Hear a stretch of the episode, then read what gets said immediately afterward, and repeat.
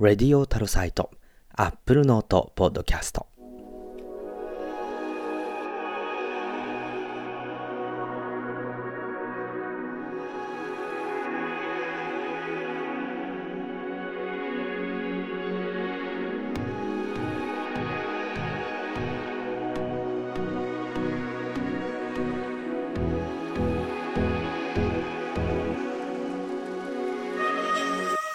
皆さんこんにちは、松村太郎です。11月24日に YouTube のライブで収録しましたレディオタロサイト Apple Note Podcast の公開収録ライブ。こちらからトピックごとにポッドキャストに切り分けてお届けしたいと思います。レディオタロサイト Apple Note Podcast この番組はノートで連載中の有料マガジン Apple Note の購読者の皆様の提供でお届けいたします。えー、続いての話題はですね、こうどうする Google フォト無制限終了ということなんですけれども、ちょうど先週ですね、えっ、ー、と、私もどうしようみたいな話、あの、ノベンバー11だから、11月11日の記事なんですけど、これはバージュの記事なんですが、えー、Google フォトは2021年の6月1日に、こう、フリーアンリミテッドストレージということで、あの、無料の、無料で、えー、高解像度画像をアッこうバックアップしてくれるっていうサービスを Google フォトは5年間提供してたんですけれども、えー、これが終了しますよと。2021年6月1日までで、えー、このフリーアンリミテッドストレージ、無料無制限の、えー、高解像度データのバックアップを、えー、この、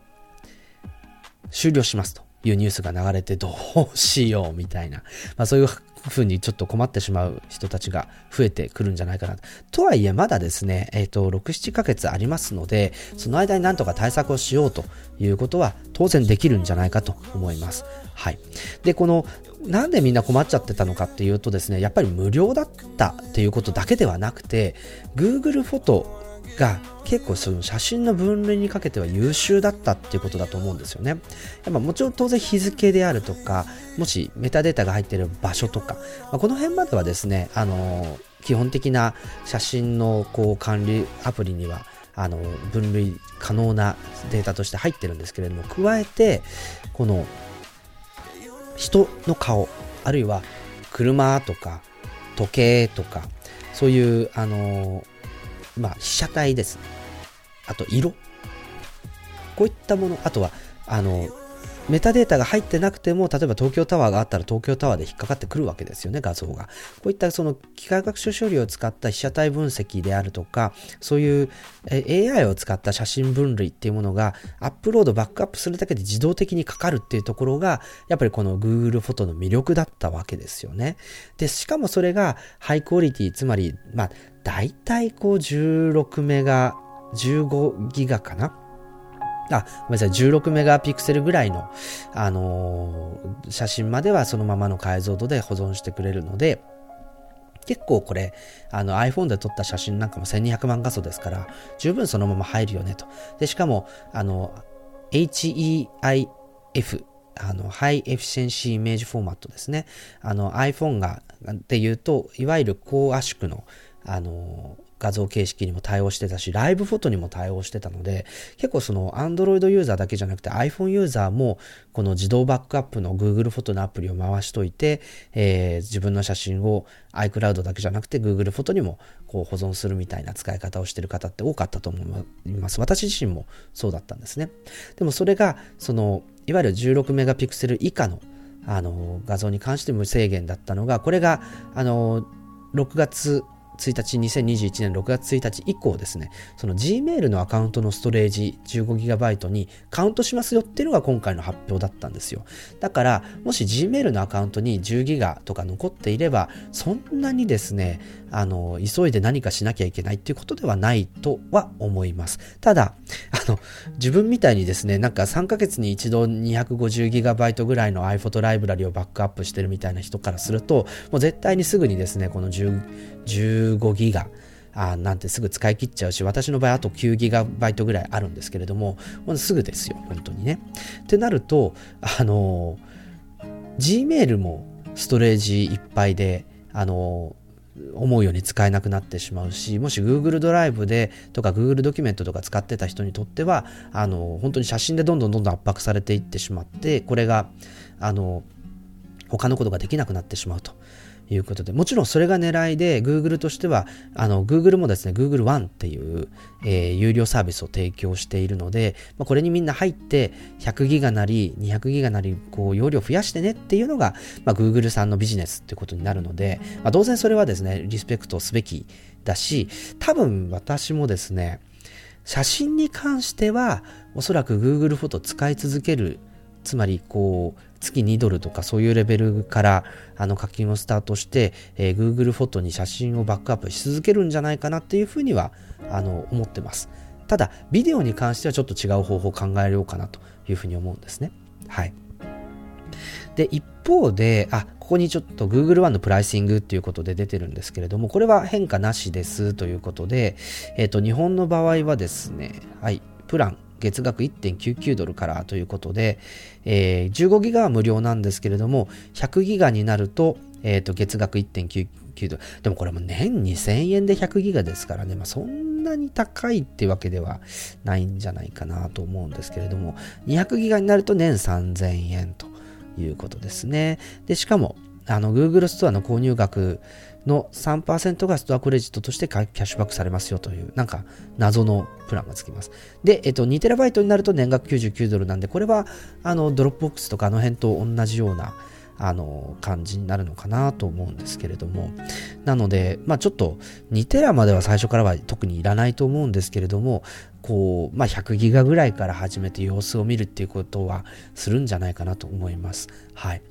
っていうのは、まあでもこれは6月、来年の6月の話なんですけれども、じゃあそれまでのバックアップとか違う体制を整えるにはどうしようっていうことで若干こうもがき苦しんでいるのが昨今。ここ、この3連休はそれでちょっといろいろですね、作業してたんですけれども、実は Google には takeout.google.com っていうですね、あの Google Takeout っていうサイトがありまして、ここに行くとですね、Google に保管している自分のデータをアーカイブしてダウンロードすることができるっていう仕組みになっています。で、これ当然 Google フォトにも、あの、も対象になっていて、あの、この Google データエクスポートっていうところに行くとですね、何のデータを自分の、えー、ダウンロードして手元に置くかっていうことを選ぶことができるようになってます。で、えっ、と、全部サービスいろいろあるんですけれども、えー、この、まあ、なんというか Google フォトだけをエクスポートするっていう風にすると写真のデータがドワーッと、え、ダウンロードできると思いきやですね、の自分のデータ実は 690GB ぐらいあって、当然一つのファイルとしてはダウンロードできないということで、あのー、最初に、最初にですね、この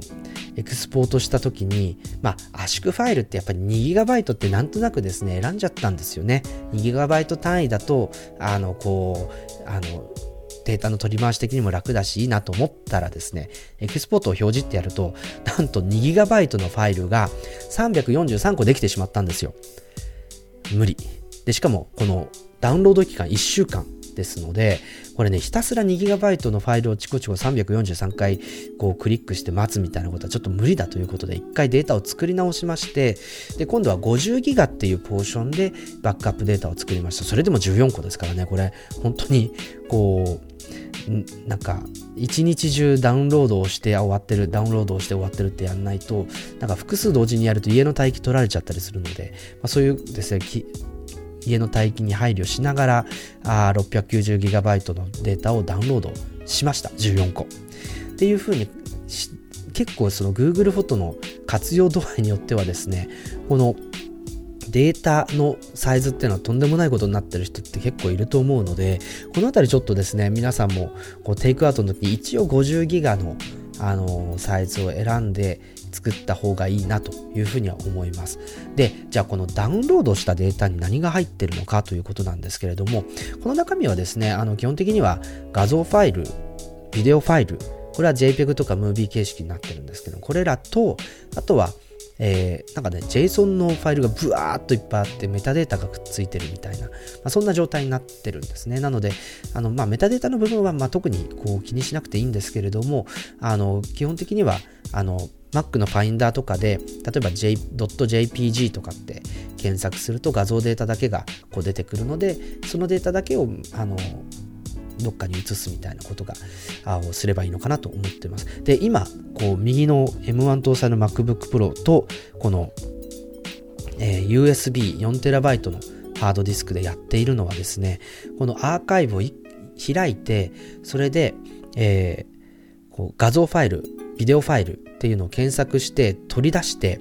えー、それをあの、まっさらな空っぽの iPhoto ライブラリにドラッグしていくっていう作業をしてます。iPhoto ライブラリってマスター、システムマスターの iPhoto ライブラリの場合は iCloud と同期してしまうんですけれども、その iCloud と同期しない iPhoto ライブラリ、フォトライブラリか。ごめんなさい。iPhoto ってだいぶ昔ですね。フォトライブラリっていうのも実は作ることができます。で、作る、で、当然この写真アプリは iPhoto の時代からそうなんですけど、同時には一つずつしかフォトライブラリを管理できない、操作できないんですけれども、あの別にマスターにしなければそれをバックアップしたデータが全部です。ね、バックアップからあの拾ってきたデータを全部 iCloud に投げる必要もないということで、えー、一応空のフォトライブラリを作って、でそこにあのファインダーで検索して抽出した JPEG、えーあとはドットムービーですね。クイックタイムムービーのファイルを、えー、こうどんどこどんどこ iPhoto ライブフォトライブラリの中に移してるっていう作業をあのひたすら今やってます。今こう14個のアーカイブのファイルのうち、えー、とこれでですね片手間でやってるのでだいたい今6個目ぐらいまで終わったんであと半分というところなんですけどもそうするとおそらくこう 690GB ぐらいのフォトライブラリがこの Mac の上に出来上がるのででそれをこう一応ですね、あの、被写体分析とか、人の顔の解析とかっていうのを M1Mac の機械学習処理で、えー、頑張ってやらせて、そのデータが出来仕上がった上で、えー、この 4TB の外付けハードディスクに移すという作戦を今組んでます。めんどくさいですね。はい。ここまでやらんといけないのか、それだったら年額3000円ぐらいの200ギガのプラン入れた方がいいんじゃないかなんて、まあ、そんなことを思ってるんですけれども、まあ、5年間で690ギガだったので、にまあ、200ギガあったら、まあ、1、2年は持つのかなとか、ビデオを取り除けばそれぐらいになるのかなというふうには期待しているところなんですけれどもね。はい。あの、一応そういう形で Google 上のデータは、えっ、ー、と、逃がしておいて、いつでも Google フォトでのバックアップっていうのをやめられるような体制にすると。で、以降、あの、フォトライブラリに関しては、あまあなんかいっぱいになってきたなとか、iCloud あの動作が重たいなとか、まあ、大体 250GB ぐらいが限度かなと思ってるんですけれども、あのこれをですね、えっとピッ,、まあ、ピックアップして、それで、えーえっと、またこう外付けハードディスクに保存して新しいライブラリをまっさらにして作るみたいななんかそういうあの新陳代謝でやっていこうかなと思ってます。はい。で、えっと、吉川さん、そうですね、えー、iCloud ストレージ 2TB 加入してます。私もしてるんですけれども、なんかね、2TB の、あの、プラン入ってるんですけど、やっぱりこう、1万5000枚とかの写真を1つのフォトライブラリで扱おうとすると、なんか途端に動作が重たくなってしまってですね、なんかちょっとこう快適じゃないなっていうのがあってどうしても普段直近の写真をあのローカルで管理してるのが写真アプリっていう扱いになるとそのローカルの管理の部分ですらなんかすごく動作が心もとなくなってしまう。あとストレージ手元のストレージが2テラないのでやっぱり 690GB とかそれ以上のこうフォトライブラリのサイズになってしまうとそもそも他の作業ができなくなっちゃうみたいな。ことがあるので、やっぱりできるだけ200ギガ前後、200ギガ、300ギガぐらいで、えっ、と、ひとまとまりにしてバックアップっていう新陳代謝を、まあ今のところはしてるっていうところなんですけれどもね。はい。で、Amazon フォトはどうなんですかっていうことなんですけど、ちょっとビデオが入らないっていうのは、やっぱちょっと個人的には、あの、まあ、あの難しいかなっていうことが一つとあとやっぱりちょっと Google フォトのその解析機能が便利っていうのはちょっとこう使い勝手としてやっぱだいぶ違うなということであの若干こう Amazon フォトはあの二の足を踏んでるっていう状況はあります。はい、なので、まあ、これどんどんどんどんね、写真は本当にずっとできるだけ撮っといた方がいいし、しかも機械学習処理である程度こう解析された状態で撮っといた方がいい代物だと思っているんですけれども、やっぱりこうストレージであるとか、まあ、そういったマシンパワーを使う部分っていうのはだんだんタダじゃなくなっていくので、まあ、そこが自分にとってどれくらい大きな価値なのか。で、こう Apple の写真アプリにももちろんそういう機械学習処理のあの機能は入っているので、そっちで我慢できるのかどうかみたいなところは、あの少しまた比べながらですね、あの考えていきたいなと思っています。えー、これもまた継続審議ということですね。はい。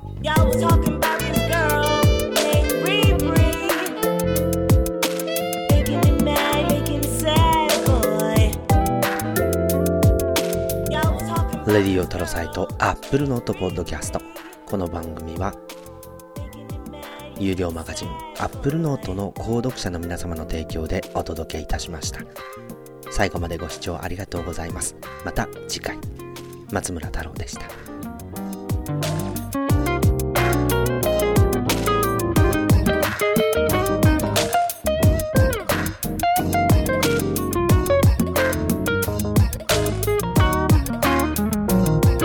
Y'all was talking about it.